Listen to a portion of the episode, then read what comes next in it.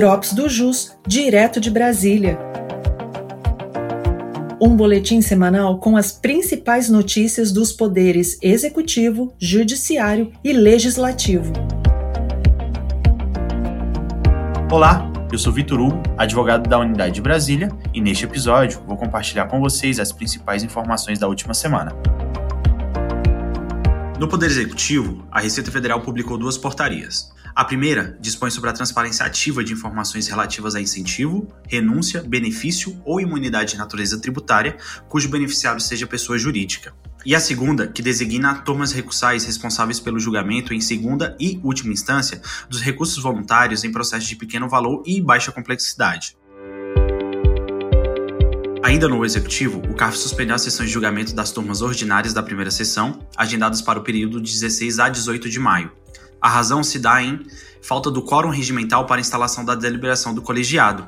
O cancelamento se deu pela adesão dos conselheiros, representantes da Fazenda Nacional, ao movimento paredista da categoria funcional. No Poder Judiciário, o plenário virtual da STF retomou o julgamento da ação direta de inconstitucionalidade que discute a constitucionalidade do decreto que denunciou unilateralmente a Convenção 158 da OIT, que versa sobre o término da relação de trabalho por iniciativa do empregador. Essa Convenção 158 da OIT tomou os assuntos da mídia, pois, em seu artigo 4 diz que não se dará término à relação de trabalho de um trabalhador, a menos que exista para isso causa justificada relacionada com a sua capacidade ou comportamento, ou até baseada nas necessidades de funcionamento da empresa, estabelecimento ou serviço. Ou seja, a dispensa nesse caso da convenção do funcionário se daria apenas de forma justificada. A discussão se dá em virtude da denúncia unilateral do presidente da República, o então Fernando Henrique Cardoso, em 1996, sem a anuência do Congresso Nacional. Assim, as entidades questionaram a validade dessa denúncia feita pelo presidente, especificamente sobre o seu aspecto formal. O julgamento iniciou com o voto do relator, o aposentado ministro Mauro Correia, que entendeu que a denúncia da convenção condiciona-se ao referendo do Congresso Nacional, a partir do que produz a sua eficácia plena, o qual foi acompanhado pelo ministro Aires Brito, também aposentado.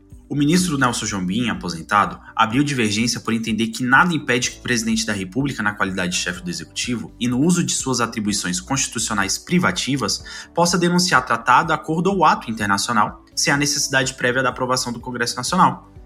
Já por outro lado, o ministro, também aposentado Joaquim Barbosa, votou pela inconstitucionalidade total do decreto, que tornou pública a denúncia do tratado, uma vez que esse decreto padece de constitucionalidade formal, pois não é possível ao presidente da República denunciar os tratados sem o consentimento do Congresso Nacional. Assim, consequentemente, o ministro entendeu que permanecem rígidos no ordenamento os decretos que promulgaram e validaram a Convenção da OIT. A ministra Rosa Weber votou no mesmo sentido, sendo acompanhada pelo ministro Ricardo Lewandowski.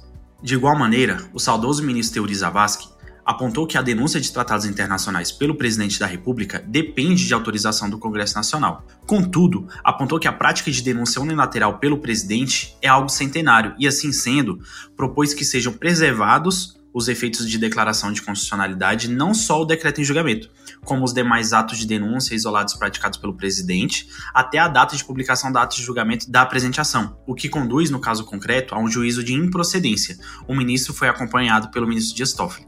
Já nessa sexta, os autos retornaram com o voto vista do ministro Gilmar Mendes, que aderiu ao voto do saudoso ministro Euri Zavascki e a tese do ministro Dias Toffoli. O ministro Gilmar Mendes entende que é imprescindível a anuência do Congresso Nacional para a operacionalização de denúncia de tratados internacionais pelo presidente da República.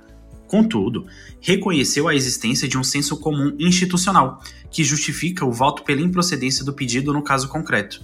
O ministro Dias Toffoli propôs então a seguinte tese: a denúncia pelo presidente da República de tratados internacionais aprovados pelo Congresso Nacional, para que produzam efeitos no ordenamento jurídico interno, precisa de aprovação pelo Congresso.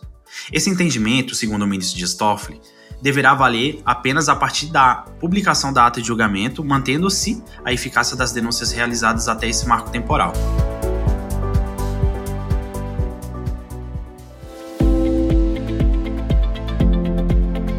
Essas foram as principais notícias da semana. Eu sou Vitor Hugo e te aguardo no próximo Drops do JUS direto de Brasília.